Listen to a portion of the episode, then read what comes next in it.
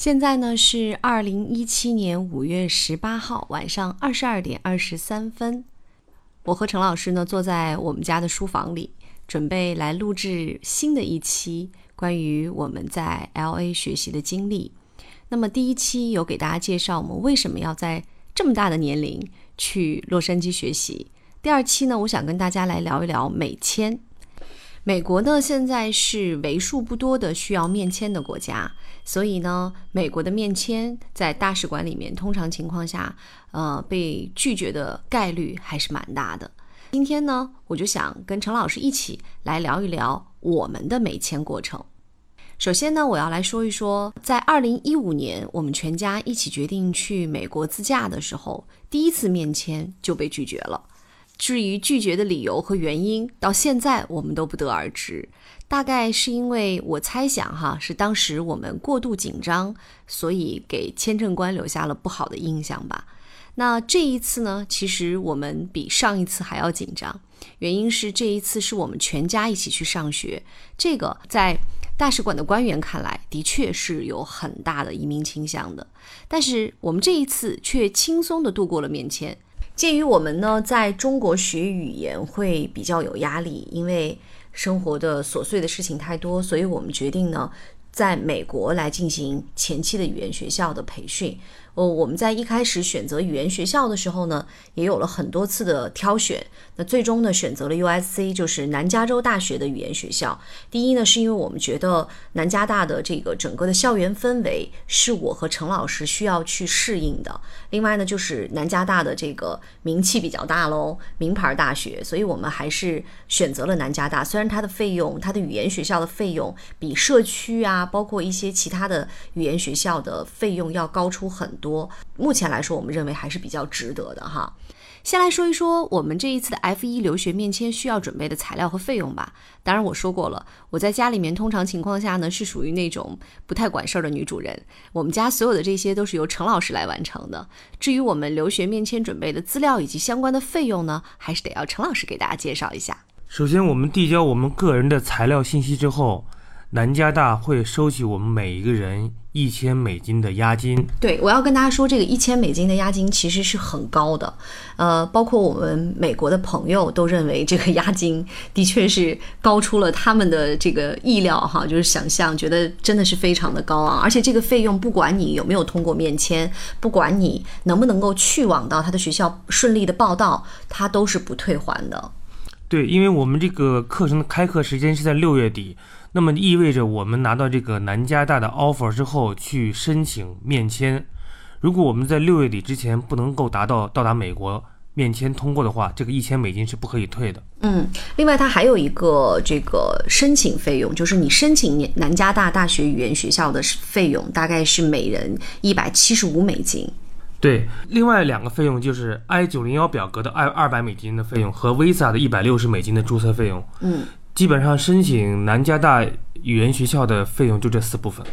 对，呃，这个申请费一百七十五美金和一千美金的这个押金是不退的。但是如果你没有能够去往到学校报到，这个 I 九零表的两百美金和 Visa 的一百六十美金好像是可以退还的。对，接下来我们去大使馆面签的话，我们会在网上交一个中信银行的面签费，这个费用每一个人大概在一千五人民币左右。我们是通过中信银行的。柜员机，它专门有这个服务，嗯，很方便就可以交。对，但前提是你拿到了南加州大学给你寄来的 offer 哈。这个通常情况下，当你得知你通过了南加大的录取之后呢，需要有一周左右的时间，你才可以收到它的纸质版的这个 offer。拿着这个 offer，其实你才有资格去交这个签证费的一千五百元人民币的这个签证费，然后你才能够去网上预约。去北京大使馆或者是成都大使馆的这个面签的时间，对，它是分地域的。像我们西安就分的北京大使馆去面签。那么面签之后，你一定要带上几几样比较重要的东西。第一是护照，然后就是我们说的 offer，offer 就是 I 二零表格，这个是 F 一签证里面最重要的一份表格。接下来还有就是你的那个南加大大南加州大学给你发的那个押金条，还有 I 九零一表格。和你的剩下的一些中英文对照的材料，比如说，首先第一份就是你的身份证明，你像我们两位有工作单位证明和嗯单位开的一些允许你去读书的证明，接下来就是一些家庭财产证明和一些家庭的户口本啊、结婚证啊、孩子的出生证证明。第三部分就是你的工作单位的工资流水，这个也是他们会面签签证官会看的一个东西。它这个好像跟我们一五年去旅行有点不同哈，因为我记得好像在当时准备旅行的这个面签材料的时候，特别要求要有一些旅行的照片，但是好像上学 F 一签证的面签是没有的，没有要求。F 一可能对这个家庭外出旅游的合影要求不是那么高，不像我们第一次去面签旅游 B 一签证的时候，我们的签证旅行社告诉我们说，你们一定要拿一些你们家庭外出旅游的照片合影，这样面签证官会认为你们去过很多地方，会有一些帮助。嗯所以，呃，这个 F 一留学面签准备的资料，以及这个旅游签证 B 一的准备资料，呃，大部分是相同的，但也有很小一部分的不同。那另外呢，就是呃，要来说一说，呃，F 一留学面签，我觉得资料当中可能很重要的就是你的收入水平。因为美国大使馆会根据你的收入水平以及你的固定资产的这个水平，呃，你的这个财产证明，看你有没有能力去支付你在美国上学期间，因为 F 一签证是不可以打工的，是你不可以工作的，相当于你是纯上学，所以他要看你的经济实力能不能够达到可以去上学这样的一个情况。但是这个也有特殊啊，因为我们这一次。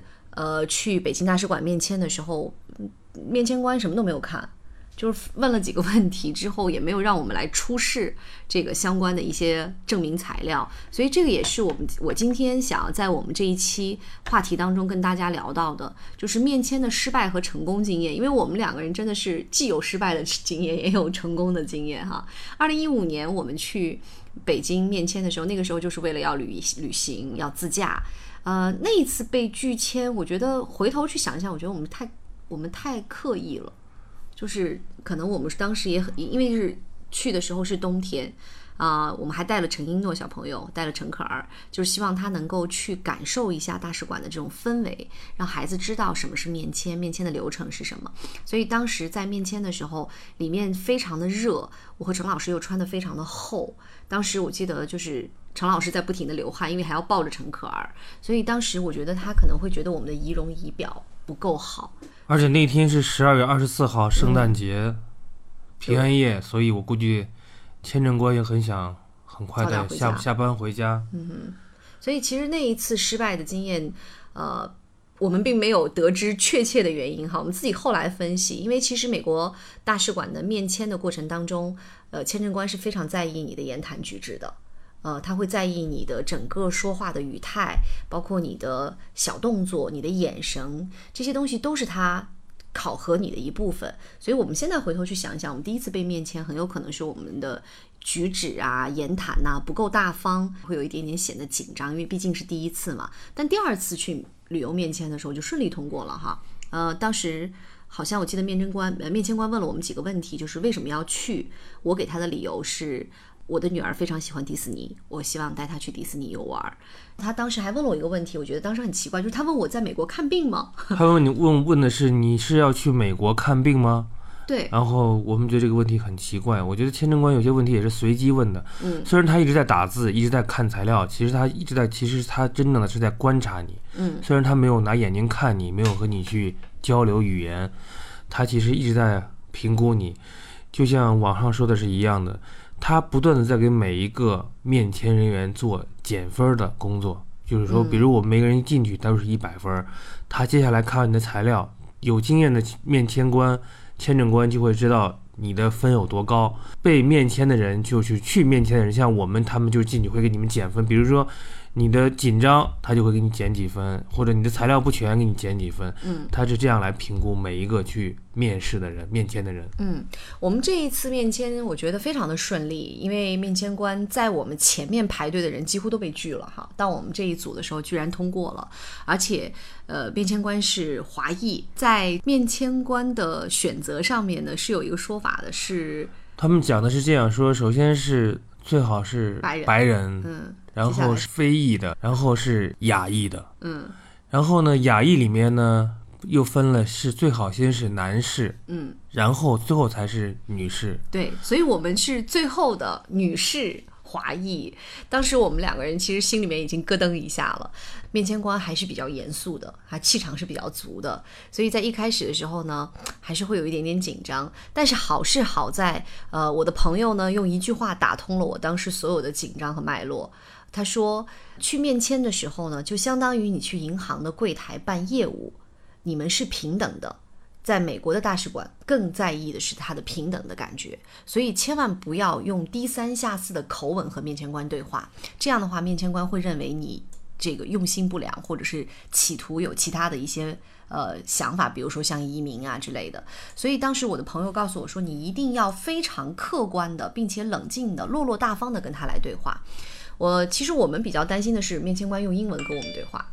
呃，但是还好，就是我们的这个面签官一上来就用中文跟我们来对话。那与此同时呢，当然它中间也穿插了一些英文哈。我觉得就决定出去上学，你的语言肯定没有糟糕到一句都听不懂。所以当时他用英文跟我们对话的几句，我们都是能够迅速的反应出来的。而且最主要，我觉得这一次，呃，我一直在微笑的盯着他。这个其实是个特别好的经验，我要跟大家说，因为去面签的时候，你会发现。面签官有的时候会长时间的不说话，他在他的键盘上打字，甚至他的表情非常的严肃。这个时候呢，你可能会心里面嘀咕：怎么了？有问题吗？他会不会让我过？其实你这种心理的变化，面签官都是看在眼里，他其实是在用眼神不断的看你。所以，如果大家想要去面签的话，如果你没有其他的一些乱七八糟的想法，我建议大家就微笑的去看着面签官。然后等待他的下一个问题，并且及时的来回答他的问题。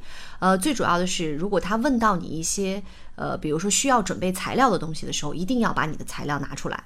其实面签就是一个举证的过程嘛，在这个过程当中，当他问你要什么的时候，你一定要及时的向他来提供。比如说他他会问你，你这个你在中国有房产吗？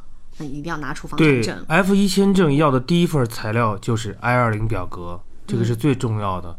如果你们去签 F 一签证，记住，他一定会第一个问你要的文件就是你的护照和你的 I 二零表格。嗯，所以在其实面对面签的时候呢，也有这个经验的人，曾有曾经的过来人总结了四大原则。第一是不问不说，干脆利落。这个我们朋友也特别给我们建议了，不要啰里吧嗦的说啊，我有什么想法，那些想法他根本不介意，不 care。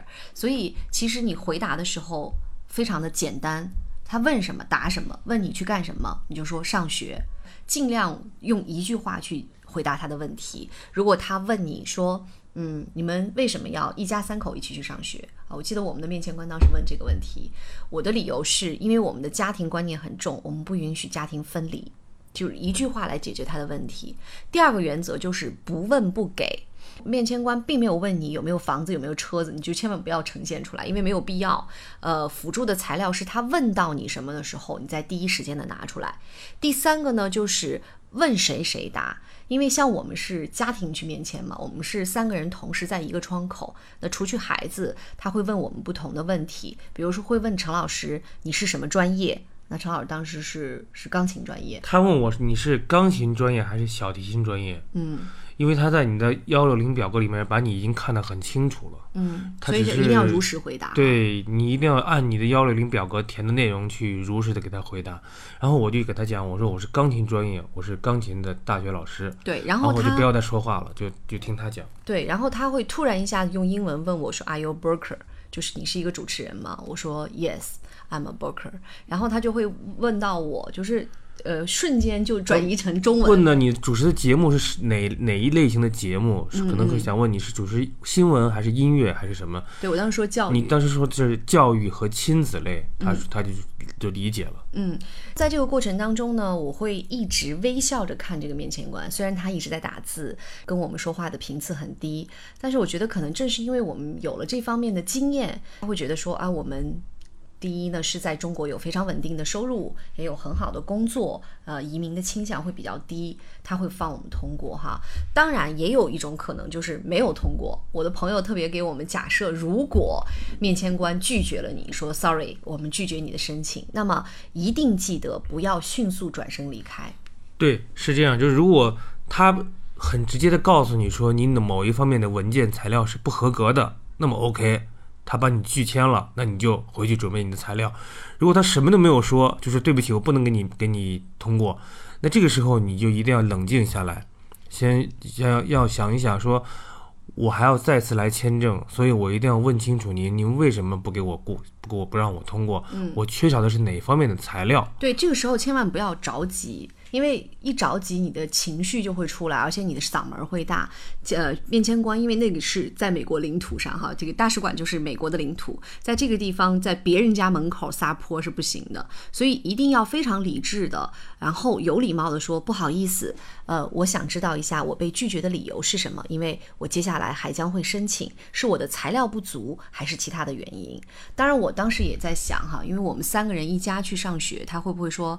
呃，你们有移民倾向。当如果他问到这个问题的时候，其实你是可以，因为你们本身我们本身是没有移民倾向的。那么这个时候我们就会说，我们没有移民倾向，你什么都没有问我们，而以移民倾向拒绝我们，我们是不能够理解的。那如果他还是依然坚持的话，你说我可不可以跟你的相关的领导申诉？对，我要申诉。对，因为大部分被拒签的人，第一反应就是我我已经去美国大使馆签了两次，我观察了好多被拒签的人。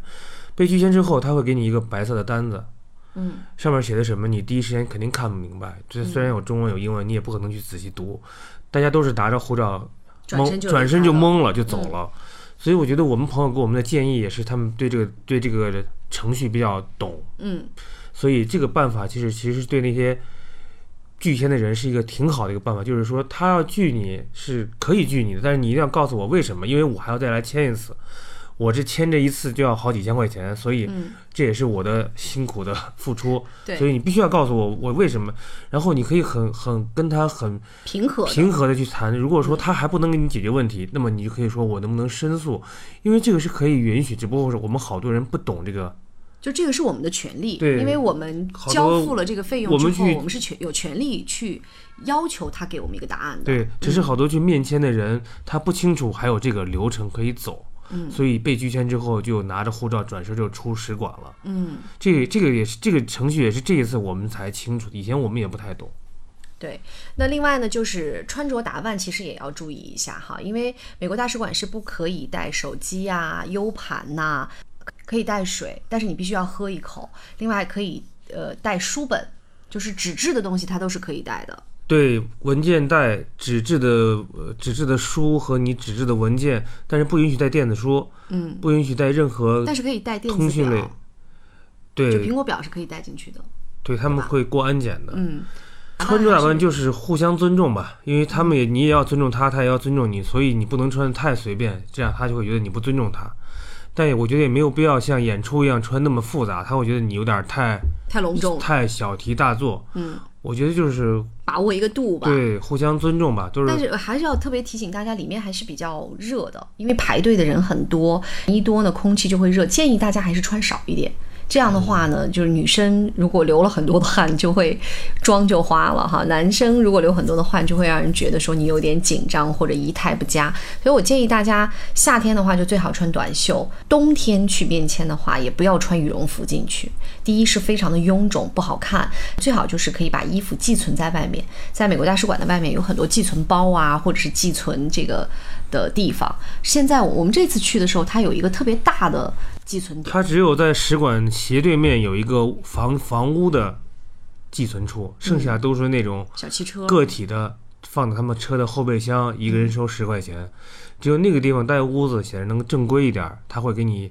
把你的包锁在柜子里面，但我们之前都是都是存在那个车上的，好像也没有什么问题，因为他们都是长期驻扎在那个地方的，所以也不会跑，也不会存在什么样的问题。我觉得去面签的时候呢，无论是你的形象还是你的心态都要注意。另外就是不要有太多小动作，就不要挠头啊、抠鼻呀，或者是是玩手指啊，这种动作最好都不要有。对，我觉得还是不能不要太随便，就是，但也没有太紧张，很隆很正。很正规的场所，你也不能太随便。你你要不重视他，他一定不会重视你的。嗯，哎，再来说一说，就是通过和不通过的一个表现吧。哈，通常情况下，是因为他每年的那个美国大使馆的那个呃告知条颜色是不一样的。你像我们上一次去好像就是给的是蓝条是吧？上次是被被拒签是蓝条，蓝条，嗯通过的是绿条，嗯，这一次也是绿色的条，啊，也给了绿色条吗？绿色条。嗯，然后一般如果是白色的条子或者没有条子，可能就是没有通过。你只要记住，他把你的护照收走了，嗯，那就 OK，你基本上已经百分之八十的通过率了，嗯，除非他把你护照收走之后，他会告诉你，我要我们要再 check 一下，我们再 double check 一下，那可能需要你再补一些材料，这种几率我觉得很小。很小，嗯只有也许最大的几率就是过还是不过。他把护照退出来了，就跟你说 sorry，那个这个时候你肯定过不了了，你没戏了。如果他把你护照收走了，说祝贺你，或者或者说你通过了，那么你就可以回去等。呃，一般他都会非常明确的告诉你通过或者是没通过，面签官都会第一时间告诉你。呃，所以在这种情况下，我们之前所说的，如果没有通过的话，一定要冷静，保持好你良好的这个仪态礼貌，问一下他什么原因，而不是紧张的就离开了，因为你还要再次面签嘛，所以你必须得知道是什么原因。那知道了原因，你才能够。下一次来进行补救，这个是非常重要的。当然，一定不要大喊大叫，因为在这个别人的地盘上面，你可能很容易就被拖出去了。所以最好是保持一个很好的心态。其实面签的这个过程是一个非常有意思的举证过程，它并没有那么的严重。所以最主要的是你的心态。呃，把握分寸的把握是很重要的。你像我这一次，就是因为我的好朋友跟我说，就是相当于你去银行办相关的一些业务，你不用惧怕。刚开始我本来想说啊，不好意思，我的英文不好，能不能用中文回答？我的这个好朋友特别提醒我说，这种话就不要说。如果你的英语不好，你直接说啊，我有点紧张，我用中文回答你的问题。不要有商量或者是请求的口气，你可以直接告诉他说：“不好意思，我有点紧张，我用中文跟你回答你的问题，这样效率会更高一点。”通常情况下，这个面签官不会再强迫你说英文，因为面签官都是中国通啊，他们的中文都很好，所以他们完全可以听得懂。你像这一次我们遇到的面签官是亚裔，一位女性，她几乎全程百分之八十都在说中文。当然，她跟我们前一位前面一组在她窗口面签的人讲的也是中文，而她的中文非常好，所以我们都我们不可能说她讲中文，我们讲英文，那这显然不太合适。所以基本上面签官提问你怎么提问你，你就怎么回答。哎，还有一次，我们上一次面签的过程当中，我们还总结了一个经验，就是不要标英文。你不要认为你的英文水平很好，我就跟面签官来标英文。那么在这种情况下，他会故意刁难你的。是，他会问你一些很多你没法回答的问题。嗯，你你不用担心他听不懂，他们对中文的了解程度一定是很高的，所以只要他想理解你的意思，你说中文是没有任何问题的。嗯，好吧，这就是今天我们的这个第二期美签的技巧和运气，也是我们出发前的给大家能够提供的一些经验哈。我有特别说，我们希望可以把我们一家人的留学的过程用声音的方式记录下来，我们经历了怎样的一种挑战，经历了怎样的一种这个惊喜，我们如何成长，其实这些都是非常有意义的，希望可以帮助到大家吧。那祝愿大家晚安。晚安。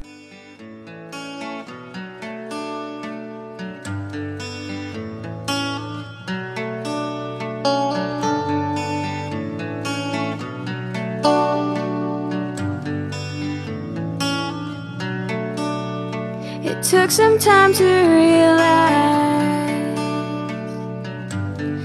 life will change. You're on your own, but not alone.